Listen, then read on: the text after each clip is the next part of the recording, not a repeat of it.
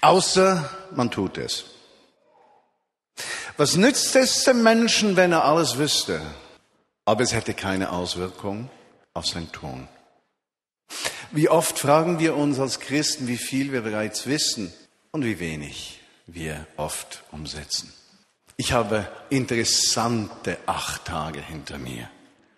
Und ich weiß nicht, wie, ob ihr solche Zeiten auch kennt, wo sich Unmöglichkeiten, Niederlagen und Höhenpunkte küssen. Und man das Gefühl hat, man sei vollständig unbrauchbar, unfähig, und es würde keine weitere Hoffnung bestehen, in irgendeiner Weise das Christsein noch in der Praxis anzuwenden. Wo man sich am liebsten in irgendein 300-stündiges Seelsorgegebet im Tiefschlaf natürlich begeben möchte, um Heilung und Hilfe zu bekommen. Nun, die ganze Sache hat schon letzte Woche begonnen. Äh, am Samstag vor einer Woche war ich eingeladen an, am äh, einem Familientag der evangelischen Vineyard, äh, Volkspartei. Teil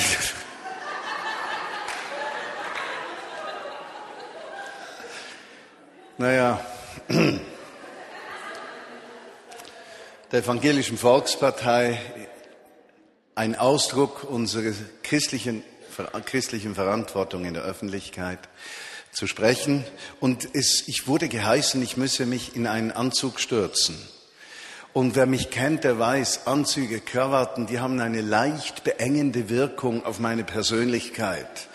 Es kommt mir dann irgendwie vor, als sei ich unfrei. Aber ich habe natürlich gehorsam, wie ich meistens bin, habe ich mich äh, in den schwarzen Anzug gestürzt. Schwarz aus zwei Gründen. Erstens passt schwarz immer zu schwarz.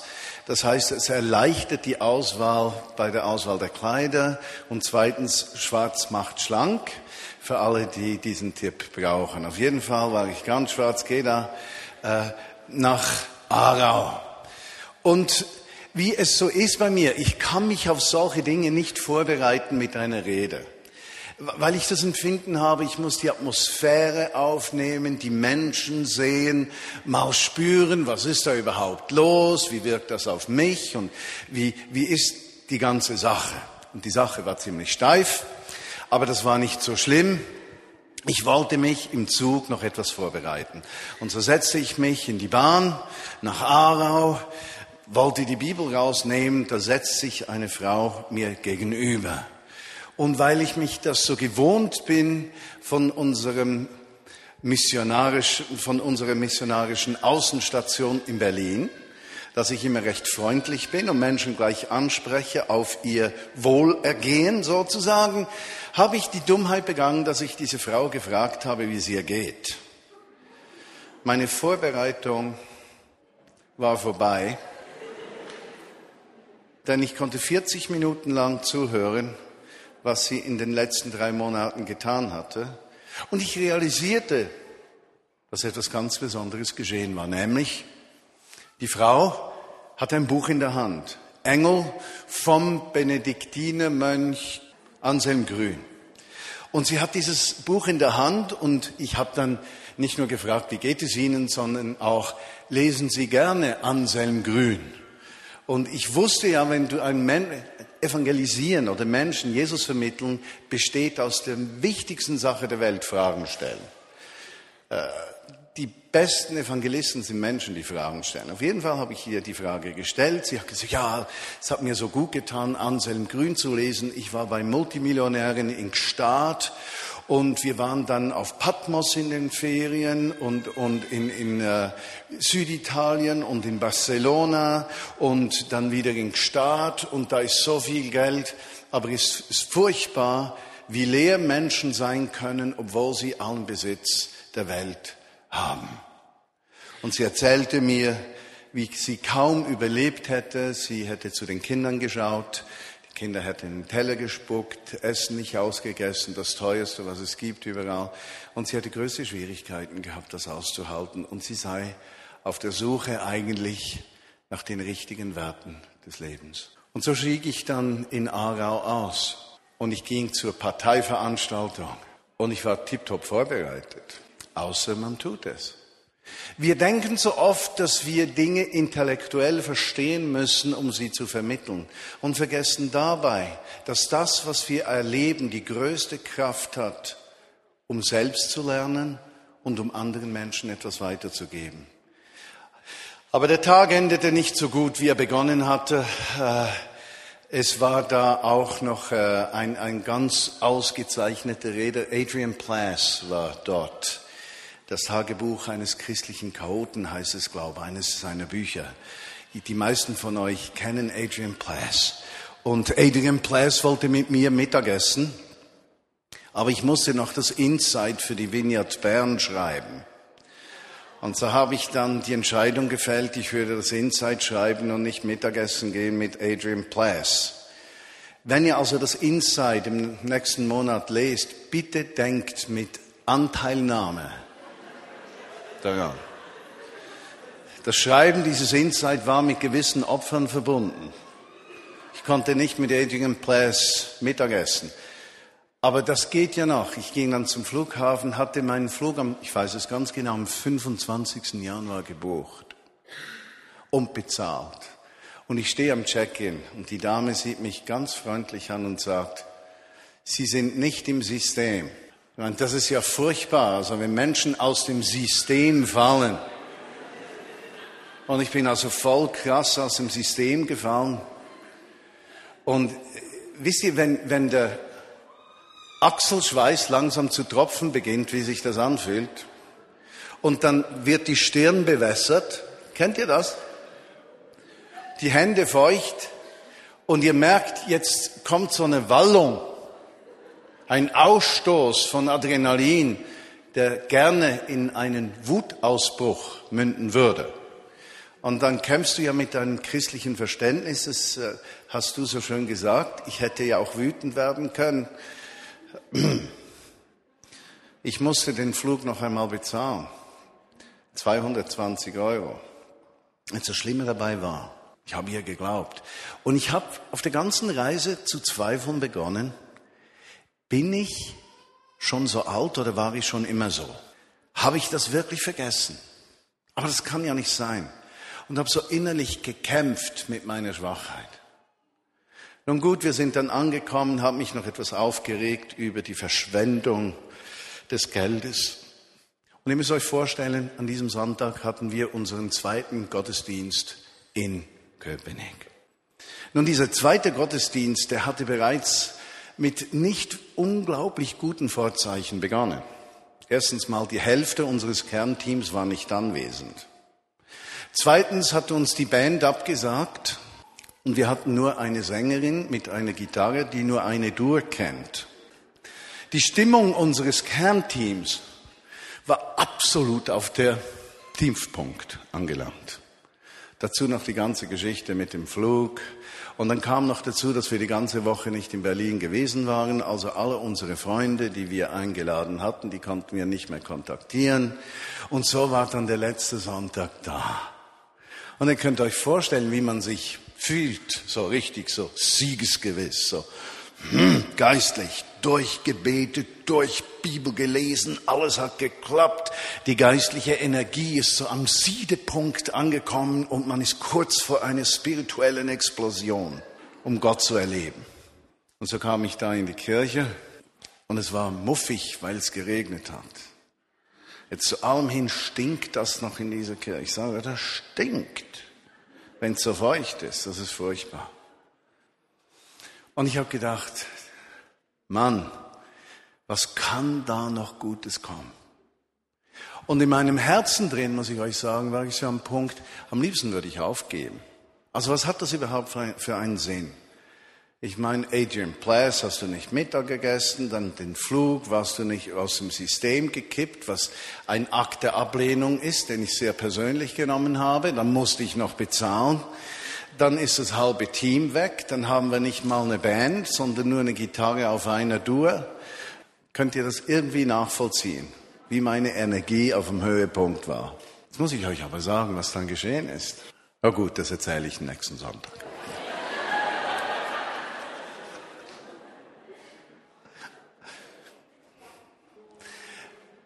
Es kam Obwohl unsere ostdeutschen Freunde, die von anderen Vineyards äh, beim ersten Gottesdienst gekommen waren, das waren 35 gewesen, nicht kamen. 80 Personen und Kinder. Aber das war nicht mal das Speziellste. Ermutigend war, unsere Freunde, die wir eingeladen haben, von jeder Familie, von jedem Kernteam kam mindestens jemand. Und ich habe da über Beziehungen gesprochen, wie man Beziehungen lebt. Ich merke in Ostberlin, man muss über sehr praktische Dinge des Lebens sprechen, weil diese Menschen keine Vorstellung vom Christsein haben. Und es war absolut faszinierend. Die Menschen, die Jesus nicht kennen. Zwei davon haben gesagt, sie hätten den ganzen Gottesdienst überweinen müssen. Eine Frau hat sich am Ende des Gottesdienstes entschieden, Jesus persönlich, konkret nachzuwagen. Ein anderer Mann kommt zu mir und sagt, er sei Kommunist gewesen, jetzt müsse er den christlichen Glauben ausprobieren. Denn vieles, was er höre, gleiche so stark dem, was er eigentlich sich immer erhofft hätte unter dem Kommunismus und ob es vielleicht einen Weg gäbe, dorthin zu kommen. Mein Friseur war da mit seiner ganzen Familie hat mich ermutigt dann im Verlauf der Woche gesagt, du, das war, das hat mich so berührt, was du erzählt hast. Im ganzen Friseursalon hat er gesagt, das ist mein persönlicher Priester hier.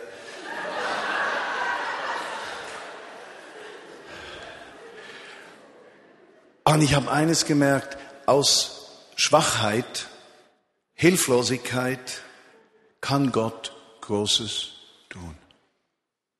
Dann tun, wenn wir nicht aufgeben.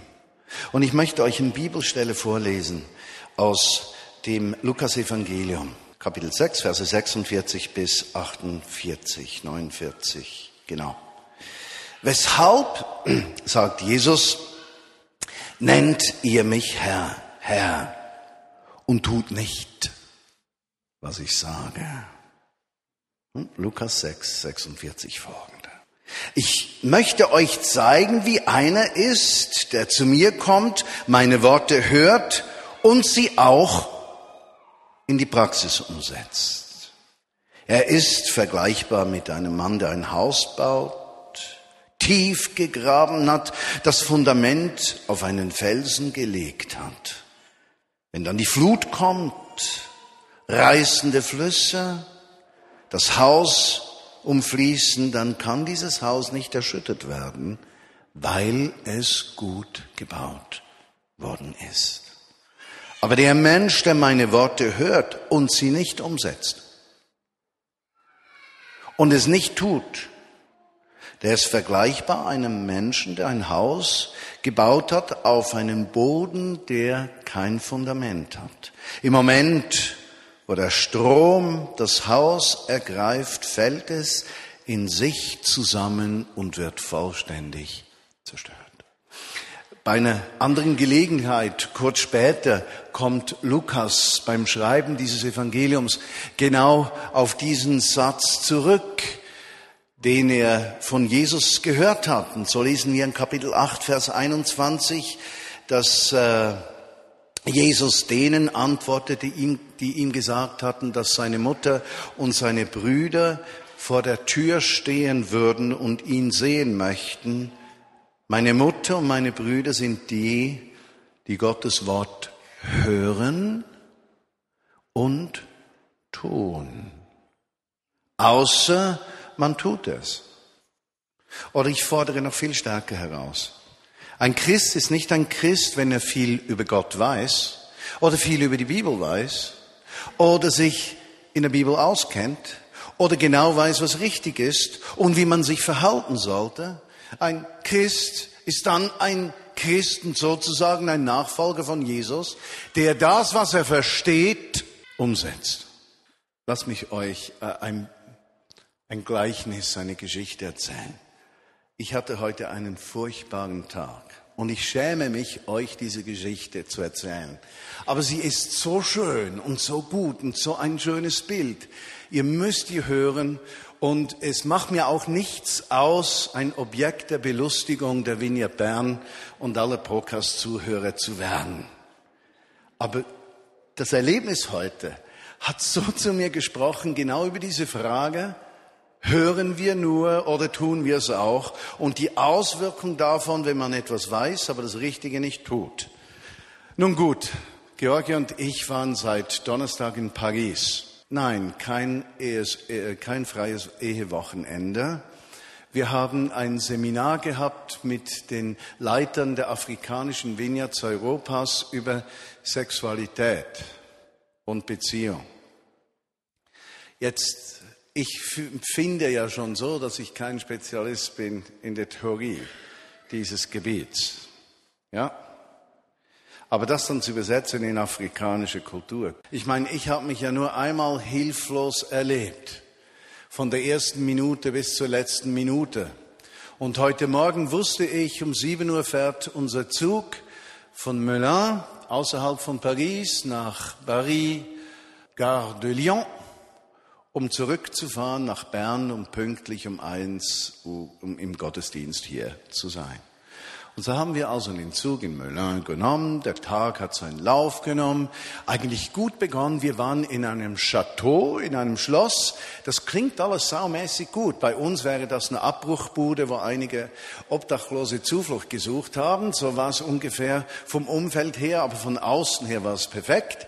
Das Heißwasser brauchte ungefähr zehn Minuten, bis es bei der Dusche ankam. Und glücklicherweise nahm Georgia zuerst die Dusche, und sie wartete zehn Minuten, äh, duschte kalt und als ich kam, war das heiße Wasser dann da. Also eigentlich hatte der Tag gut begonnen für mich. Eigentlich. So kommen wir mit der Bahn von Melun nach Paris. Okay, alles ist noch im grünen Bereich. Der Zug hat wohl acht Minuten Verspätung wegen weiß ich was. Aber es genügt ja, wir haben noch zehn Minuten Zeit, um umzusteigen. Ist ja kein Problem. Nun, in unserer Ehe ist es so, dass wir zwei Führungspersönlichkeiten haben. Die eine Führungspersönlichkeit, ganz biblisch gesehen, bin ich. Die zweite Führungspersönlichkeit, jetzt möchtet ihr hören, was ich jetzt sage. Okay, ich sag's trotzdem mit gewissen Interpretationsnotwendigkeiten. Auch biblisch gesehen ist meine Frau. Und unsere Herausforderung ist, dass wir zwei Führungspersönlichkeiten sind, die nicht unbedingt es sich so gewohnt sind, gleich zu reagieren, wenn der andere führt. Das heißt, im Grunde genommen müssten wir uns immer zuerst einigen, wer die Führung übernimmt. Dann hätten wir viel weniger Probleme. Aber wir haben nur noch zehn Minuten zum Umsteigen. Ich rase. Morgens um sieben. Schon das ist eine Leistung. Ich rase von, von der Plattform, vom, vom, vom Geleise dort hin zur Tafel und suche, wo da steht äh, Bern, Lausanne, Bern, TGV. Und ich sehe das und dort steht eine Eins. Georgia will bereits zu anderen Geleisen gehen, um dort auf der Tafel zu sehen, welches der Zug ist. Ich habe sehr männlich reagiert und habe gesagt, ich kann das besser. Ihr seht, in welche Richtung die Geschichte geht.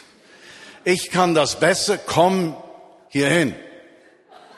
Gehorsam, wie meine Frau normalerweise nicht ist, äh, wie meine Frau normalerweise ist, kommt sie gleich und ich sag, hier ist die Eins. Wo ist Geleise eins? Wir haben es jetzt also fertiggebracht, morgens um sieben von einer Seite des Bahnhofs zur anderen zu rennen dort jemanden zu fragen, der sagt auf diese Seite, dann sind wir darüber gerannt.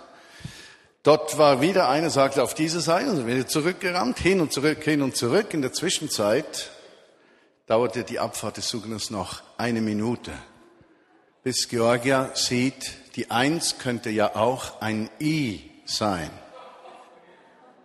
Angekommen waren wir auf dem Plattform J, gleich neben I. Also es hätte ungefähr 15 Sekunden gedauert, zur Türe raus und zur anderen reinzugehen. Aber ich habe es fertiggebracht, ein Chaos anzustellen. Wir erkennen, es ist der Zug. Wir rasen mit voller Kraft auf die Türe zu. Drin steht Adamo, der Leiter der Afrikaner in Zürich der ungefähr 20 Minuten nach uns von einem anderen Afrikaner von Menin nach Paris gefahren worden war. Er sitzt im Zug ohne Billet, ohne Fahrschein und ohne Reservation.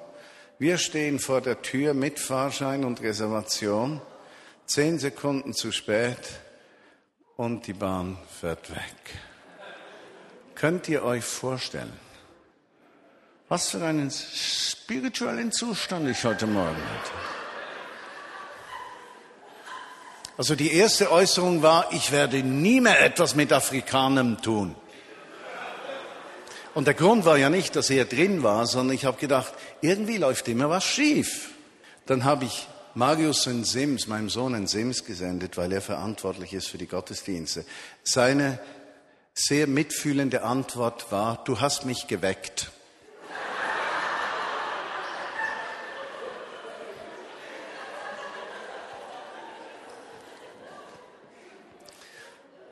Um 10.30 Uhr ging dann der Zug nach Genf und es gingen so viele Gedanken durch meinen Kopf. Da dachte ich, Mensch, wie kann, wie kann man so blöd sein? Ich, es, es braucht ja schon ein riesiges Maß an Blindheit, um nicht zu sehen, dass ein Eins ein I sein könnte. Und ich weiß nicht, welcher Chaot überhaupt über die Fähigkeit verfügt, von einer Seite des Geleises zur anderen zehn Minuten zu brauchen, um dann den Zug zu verpassen. Ich meine, so doof kann man gar nicht sein. Und wie ich mir dann die ganze Sache überlegte, hat, ich meine, du versuchst ja dann so ein schlimmes Erlebnis sowieso zu vergeistlichen, damit es noch irgendwo einen Sinn macht. Das ist ja klar, nicht wahr? Und dann habe ich plötzlich gemerkt, das hat zu mir gesprochen. Wir wissen so viele Dinge, wenn wir sie nicht tun, verpassen wir das, was Gott tun möchte. Und das hat so zu mir gesprochen. Hätte ich nämlich Georgia nicht gesagt, hey, ich kann das besser, komm zu mir, dann hätte sie genau auf die Tafel geschaut, wo gestanden wäre Lausanne, Bern. Wenn ich nicht so fixiert gewesen wäre auf die Eins. Nun, das Dumme beim Gare de Lyon ist, dass die Gleise dort mit Buchstaben bezeichnet sind, nicht eins bis zwanzig. Aber auf der anderen Seite gibt es noch Züge, die mit Gleise, die mit Nummern bezeichnet sind. Aber wenn ich nicht so stur gewesen wäre und fixiert, wäre das nicht passiert. Und ich habe mich gefragt, während ich dann gemütlich auf der Fahrt von Paris nach Genf war, wie oft weiß ich Dinge, aber ich tue sie nicht. Ich bin zu beschäftigt mit mir selbst, zu beschäftigt mit einer Situation, zu beschäftigt mit einer Vorstellung, wie etwas zu sein hat. Und ich bin unfähig, einfach mich der Führung Gottes anzuvertrauen, um eigentlich das Richtige zu tun. Und so habe ich plötzlich gemerkt, ich bin so oft gefangen von meinem eigenen Leben. Vorurteile, Vorstellungen. Das Schlimme war ja noch, ihr müsst hören, weshalb wir, wir haben, waren bei, in einem Haus von Jean Main-Neuf, das ist eine katholische Gemeinschaft, das sind Freunde von uns, und wir haben extra die Hauseltern gefragt, ob sie uns morgens zum Bahnhof fahren würden, weil wir nicht weil wir dachten, wir seien nicht ganz sicher, ob unsere afrikanischen Freunde pünktlich sein würden. Alsufen. Ich meine, der Einzige, der dann pünktlich im Zug saß, war unser afrikanischer Leiter aus Zürich. Das macht ja die Sache noch viel schlimmer. Und wie wir dann im Zug saßen, miteinander diskutiert haben, bauen wir unser Leben nur auf das Hören und Wissen, sondern bauen wir unser Leben auch oder vor allem auf das Tun. Und ich habe gemerkt heute im Verlauf dieses Tages, in allem, was geschehen ist, die letzte Woche, am letzten Sonntag, als ich so hilflos war in der Kirche und Gott diese Hilflosigkeit in Kauf genommen hat und gesagt hat, du hast durchgehalten, hast nicht aufgegeben. Du hast nicht Zuflucht gesucht bei Bauchschmerzen, Kopfschmerzen, Übelkeit oder sonst irgendeine Entschuldigung, sondern du hast deinen Blick fixiert, das Ziel hast du anvisiert und in deiner ganzen Schwachheit bist du darauf zugegangen. Und Gott hat das Tun gesegnet. Ja? Als ich in so großer Schwäche bei den Afrikanern, mit Georgia bei den Afrikanern war und wir dieses Seminar dieses Wochenende gehalten haben und eigentlich empfunden haben, das Thema war nicht das Schlimmste. Das, das Schlimmste für uns war die Unkenntnis der Kultur. Und dann zu erleben, wir waren vollständig hilflos. Und auf der einen Seite haben wir ein riesiges Potenzial gesehen für Gottes Wirken im Leben unserer verantwortlichen Leiter äh, in Europa. Auf der anderen Seite eine vollständige Hilflosigkeit. Aber hätten wir die Hilflosigkeit ernster genommen als das Bedürfnis und es nicht getan, hätte alles Wissen über gesunden Sex diesen Menschen nicht geholfen. Ja? Außer man tut es. Wir saßen heute Morgen, nachdem der Zug weg war, und ich brauchte so 15 Minuten für mich ganz alleine, um mich zu erholen. Einfach runterzukommen. Ich bin dann verrückt in so einem Moment, oder? Also richtig verrückt. Ich könnte jeder versingen. Und dann ist gut, wenn ich für mich alleine bin. Das Schlimmste ist, wenn Georgia dann zu mir sagt, reg dich nicht so auf. Das ist absolut das Schlimmste, was sie tun kann. Oh, es gibt schon noch Steigerung. Zum Beispiel, was denkst du, was Jesus jetzt über dich denkt?